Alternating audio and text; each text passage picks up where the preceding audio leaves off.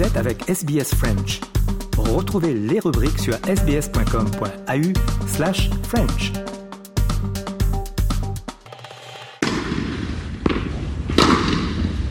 Eh bien, je suis avec euh, Christophe Mallet pour parler de l'Open d'Australie. Christophe, euh, bonjour. On va parler peut-être euh, du bilan des Françaises et des Français. D'abord, chez les dames, Océane Dedin est arrivée en huitième de finale hier. Elle a raté de très près le quart de finale. Euh, une première pour elle euh, dans un grand chelem. Un beau parcours malgré tout. Contre la chinoise Zhang, on peut se dire que ça a été un massacre. Euh, elle a juste simplement été prise par l'événement.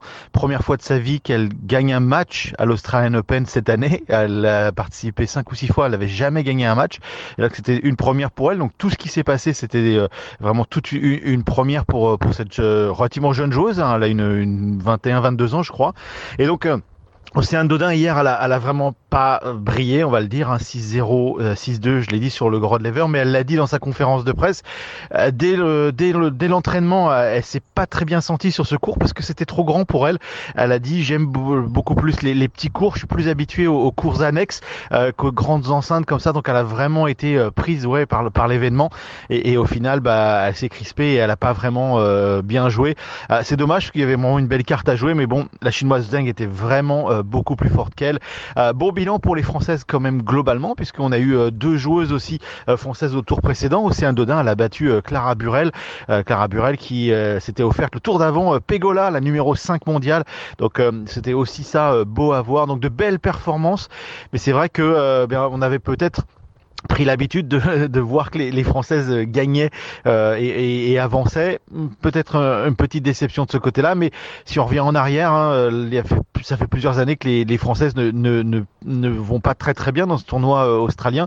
Caroline Garcia, qui a été complètement prise par euh, le stress euh, de, de, cette compétition, l'Australie lui réussit pas super bien. Caroline Garcia, elle a carrément craqué, euh, les nerfs ont craqué en conférence de presse. Elle s'est mis à pleurer euh, sur le, la pression que le sport euh, lui lui met dans la vie. Euh, c'était vraiment très touchant de, de, voir Caroline Garcia comme ça euh, sur un petit moment de faiblesse quand on sait que ces joueurs et ces joueuses sont sont vrais très simplement, simplement blindé euh, au niveau mental. Euh, quand il y a des moments comme ça de, de petits craquages, c'est très touchant.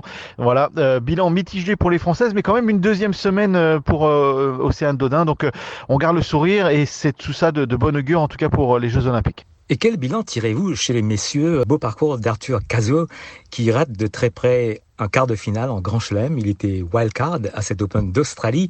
Adrien Manarino a bien fait également, mais il s'est heurté contre un Novak Djokovic. Finalement, on peut dire que peut-être euh, Novak Djokovic euh, s'achemine tranquillement vers peut-être un onzième sacre euh, Arthur Cazot, c'est, euh, il est tout jeune, il a 21 ans, il a été blessé pendant très longtemps. Euh, la fédération a fait vraiment du beau boulot avec lui puisque au lieu de se presser et d'essayer de revenir le, plus vite possible sur le circuit, ils ont pris leur temps. Ils ont, décidé de vraiment construire, reconstruire Arthur Cazot.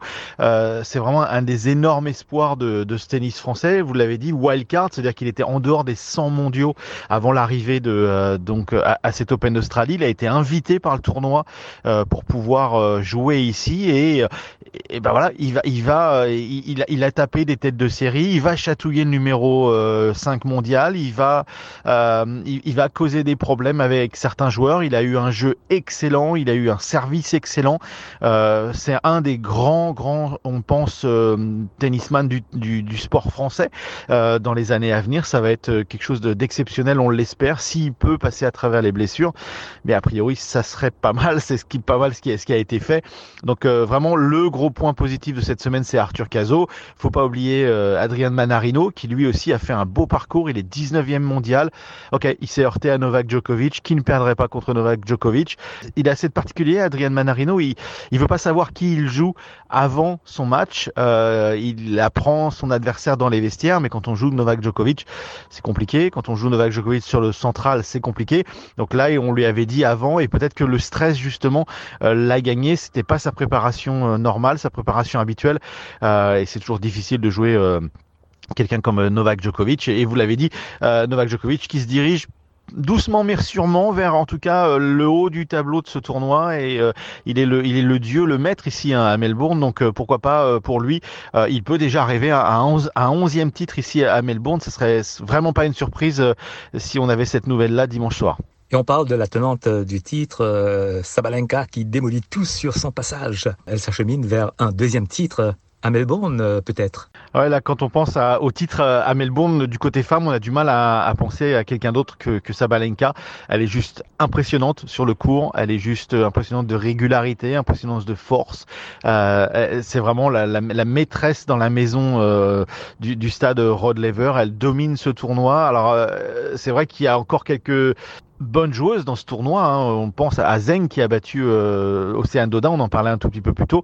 Ah, mais les têtes de série sont tombées comme des mouches. Euh, je crois qu'il reste plus que, que, deux ou trois têtes de série sur un tableau de 30, euh, alors que chez les hommes, dans le, dans le, dans le tableau masculin, eh bien, il reste que des têtes de série. Chez les femmes, eh bien, il en reste plus que deux, il me semble. Euh, donc, euh, elle et Zeng. Donc, euh, donc, ça veut dire que ce, ce, ce, tournoi est complètement ouvert pour Sabalenka à le prendre. Si elle arrive à maîtriser ses nerfs, ben, elle a l'expérience, elle a la solidité.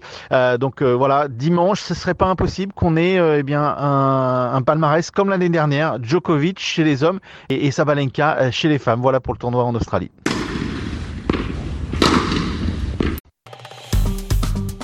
Aimez, partagez, commentez. Suivez-nous sur facebook.com/sbsfrench.